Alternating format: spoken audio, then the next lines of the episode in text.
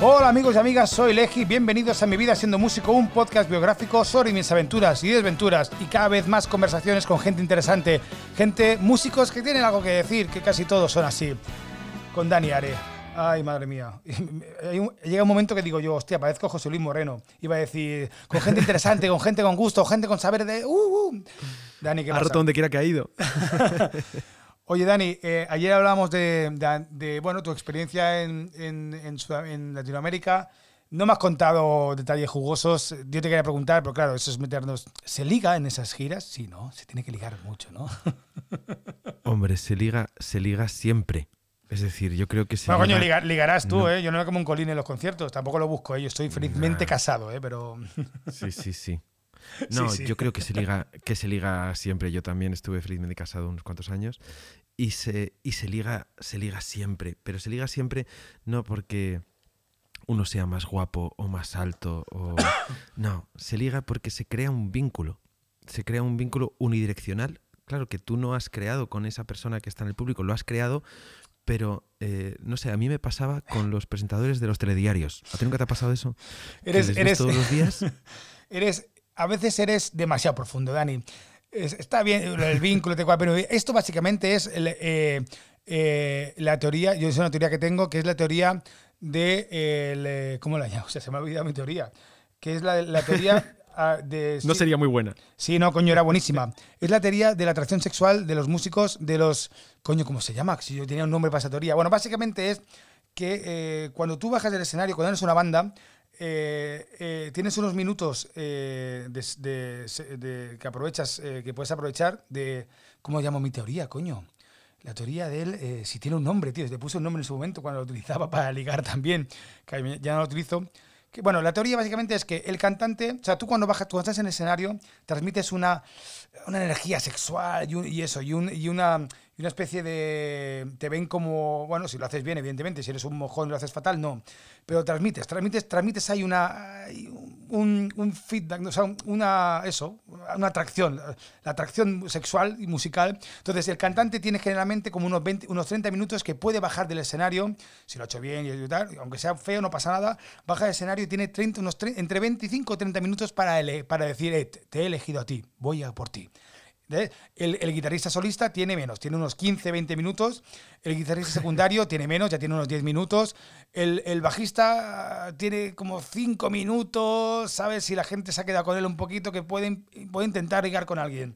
El batería, depende cómo sea y, lo- y, y- y dónde esté colocado, tiene esos 5 minutos igual que el bajista, a veces un poquito más, menos. El teclista le suda la polla porque él solo va para cobrar. Entonces, esa es mi teoría de, de la- el, re- el reparto del, de, de los minutos eh, sexuales operativos de un músico.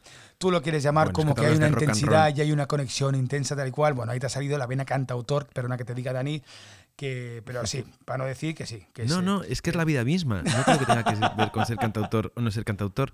Eh, es gente que te ha estado mirando durante un- una hora y media. Entonces, un vínculo se crea. Y es. Y, y actuar, hagas hip hop, hagas rock and roll, hagas otro tipo de música, es una forma de, de transmisión y una forma también de, de desnudez. Muchas veces le estás contando cosas a la gente que, eh, yo lo digo siempre, es decir, si yo voy por el metro y, y le digo a una chica, me gustaría acostarme contigo, eh, probablemente me dé un, me dé un sopapo y llame a la seguridad y probablemente tenga razón. Bueno, cuidado, que, si que tú, eh, conociendo- conociéndote, igual a ti te sale bien, también te digo, ¿eh? Hombre, se lo digo así muy sonriente. No, no pero si estoy, en un, si, si estoy cantando una canción y digo, me encantaba acostarme contigo, pues la gente lo, lo toma bien. Es decir, las canciones sirven de, eh, parapeto para los sentimientos y la gente conecta con eso. Y no creo que sea algo de 20 minutos o de 30 minutos. Creo que es de que te han estado viendo una, una hora y media y luego hay veces que, oye, que también podríamos hablar de, del mundo Instagram y de mucha gente que luego te escribe mensajes ahí de, de, mira, a ti que te gustan las cosas jugosas, México, por ejemplo, es un país mucho más, eh, mucho más España años 50 en el sentido de las relaciones, ¿no? Eh, nosotros a la de ligar jugamos con una ventaja que es que hoy estás aquí y mañana estás en otro lado. Entonces, si quieres intentar algo conmigo, este es tu momento, ¿no? Pero es raro en México la chica que sale del bar contigo. puede ser que, que luego te, te escriba o te llame para ir a tu hotel o lo que sea, pero es como todo como más cerrado. Todavía también es un país muy, muy católico. Eh, querías esas cosas jugosas, ¿eh? Yo quería hablar de música, no de mujeres. No, a ver, pero bueno, que es, pero, pero, a ver, pero bueno, pero es que todo, todo es un, un eh, o sea, al final todo, o sea, es, es, los músicos escribimos, escribimos muchas veces de, o sea, de amor, de desamor, de, no me lo negarás, y al final es importante también todo Sí, eso, sí. yo qué sé. Y, Hombre, pero también inventamos mucho, ¿eh? Que para eso también están las canciones. Lo que pasa es que tiene que ser. eh, una vez leí un libro de un tipo maravilloso. Si a alguien le gusta escribir canciones, se llama Pat Pattinson, da clases en Berkeley. eh, está en inglés, se llama Writing Better Lyrics, que es escribiendo mejores letras. Y el tipo tiene una frase ahí que dice algo así como que. Como que, que la realidad no se interponga eh, entre la. no, ¿cómo era? Que la, que la realidad no, no tape la, la verdad. Es decir, tú puedes mentir en una canción y no pasa nada. De eso van las canciones también, ¿no? Hay que hacerlo bonito Ya. o sincero. No sé.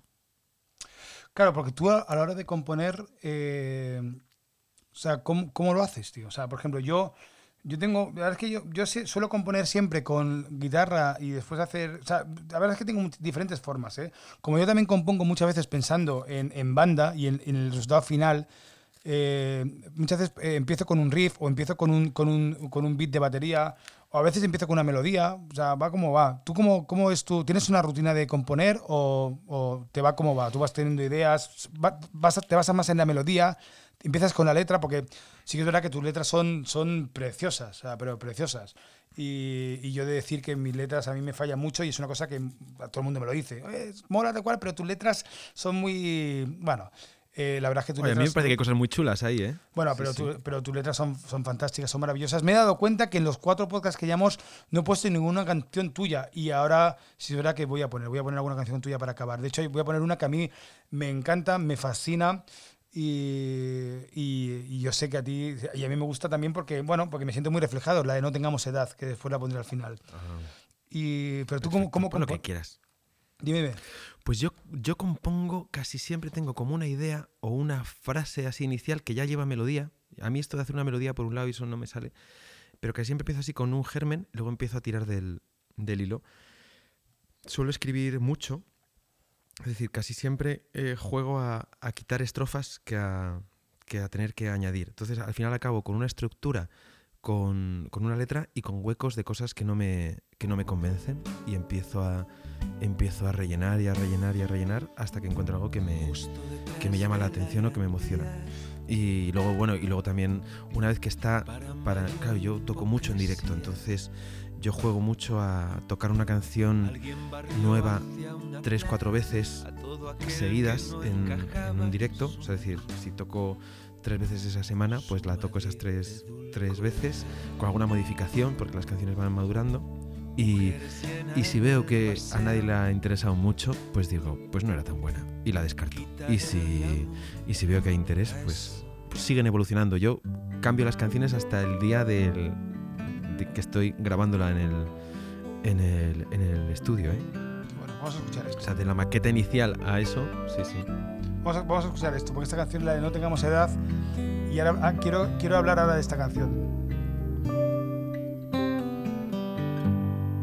Debo de estar en la mitad del camino, no me preocupa el final.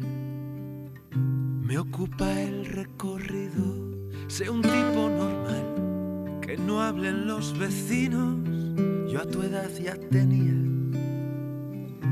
El libro, el árbol, el ya no tengo edad de ser joven promesa, aún no tengo edad de ser leyenda, no tengamos edad, hagamos lo que queramos, al fin y al cabo es un invento humano, no tengamos edad. Y que nos quite lo cantado. Esa- a mí esta canción he de decir que me, que me gusta muchísimo, me llega muy, al, muy dentro. Eh, A ver, Mira, ¿a ti eh, no te pasa con los discos? A mí me pasa con los discos que yo este disco me lo habría cantado otra vez entero. Porque las canciones como que siguen evolucionando y tu forma de cantar y tal. Digo, ah, bueno. ¿Ves? Pero yo, yo- ¿qué a, mí, a mí no me pasa eso, tío. Yo, yo tengo otra, otra forma de trabajar que a mí lo que me pasa es que yo cuando hago una cosa y me gusta, ya está, ahí la dejo. Sí que es verdad que yo no le doy vueltas, ¿eh? Eh, yo soy, tengo otra forma de trabajar. Por ejemplo, tú eres un poquito también de, de la escuela de Spin también y de muchos que conozco, que les, le dais muchas vueltas y lo, y, lo, y lo recantaríais lo haríais diferente. Y eso está de puta madre, ¿eh? Y de hecho, en cierta parte lo envidio, pero mi forma de ser y, y siempre lo que he hecho, pero con todo, ¿eh? Con, con el audiovisual y con... y yo soy los... y con la música muchísimo. Yo hago una cosa, me gusta para adentro. Y si no me gusta, lo noto enseguida enseguida. ¿Que le podría cantar diferente? Bueno, diferente, pero ni mejor ni peor. O sea, diferente. Eh, creemos que se mejora. Hay veces que creemos que las cosas se mejoran porque son, porque las, porque, bueno, son nuevas y las hemos escuchado de forma diferente, pero son diferentes, no son mejores, ¿eh? Y a veces la primera opción es buenísima, tío. O no, pero es la primera opción y yo me quedo con la primera opción. Y a mí esta canción, yo es que esta canción no tocaría ni una coma, Dani, ni una coma. Escuchemos. ah. Cierto que hay vida del Oh. otro lado. Tendré un nuevo disfraz. Madre mía. Pero, pero es eso, es que al final tú no dejas de ser alguien muy, muy, muy perfeccionista y, y que sí, y, eres un inquieto, tío. Eres un inquieto. Sí. Pero en algún momento estoy contigo que en algún momento hay que, hay que parar. Es decir, yo casi siempre eh, cuando empiezo a grabar tengo yo una fecha de, de presentación porque si no me puedo tirar años haciendo algo. Y hay, en algún momento... eh, ¿Quién era el de Trópico de Cáncer y Trópico de Capricornio? ¿Henry Miller o Arthur Miller? Siempre dudo ahí. Bueno, da igual. No tengo ni puta idea. O sea, yo, no sé. Yo, soy, yo soy de pajar y de exceso, tío. O sea, no. que me he puesto cultureta, ¿no? Bueno, que decía que hay que acabar el libro porque si no te podrías tirar toda la vida escribi- escribiendo el mismo libro y es cierto, te puedes tirar toda la vida retocando una canción o un disco. Eh, los americanos dicen done is better than perfect, es decir, hecho es mejor que perfecto y, y sí, hay veces que, que hay que hacerlo y decir, bueno, pues no es- lo podría haber hecho mejor, pero así ya está. Así tengo, tengo algo que no está como a mí me gusta al 100%, pero lo otro tendría algo que me gusta, pero no existe. Así que Oye, ¿cuál es tu canción favorita de tu disco, tío? De hora de hora, día de hora H. Hostia, pues no sé, no sé, porque es un disco súper ecléctico. O sea, tiene, tiene, tiene cosas muy raras ahí. A mí me gusta, que a mí me gustan... Claro, es que es, es- piensa que es, este disco es una selección de, de... Son 11 canciones creo, pero a lo mejor yo me sentí ahí como en 25 y se quedaron estas 11. Entonces, las que hay me gustan.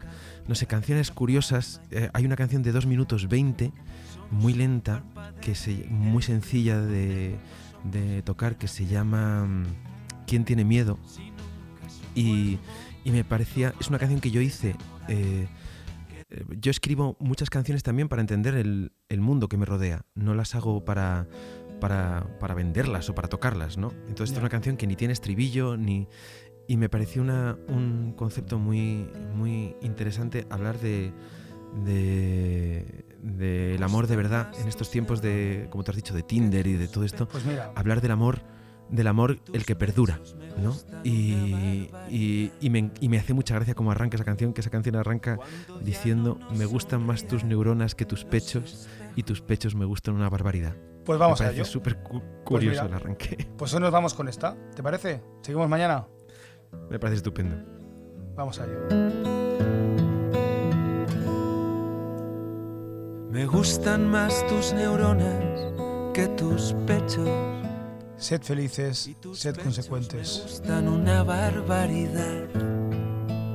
Hasta mañana, amigos. Cuando ya Adiós. no nos sonrían los espejos, eso es lo que quedará.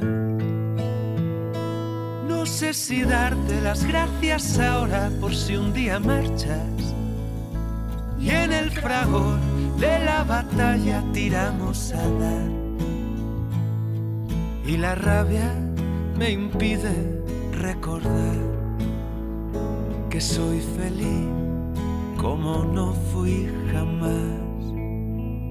Que soy feliz, aunque eso tú lo sabes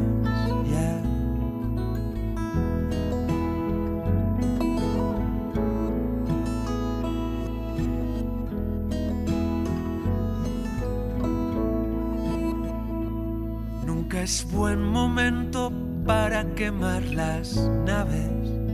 Siempre hay otro puerto, otro cuerpo que visitar. Hoy por fin zarparon las ganas de marcharse. Hoy sé por qué al fuego lo llaman hogar.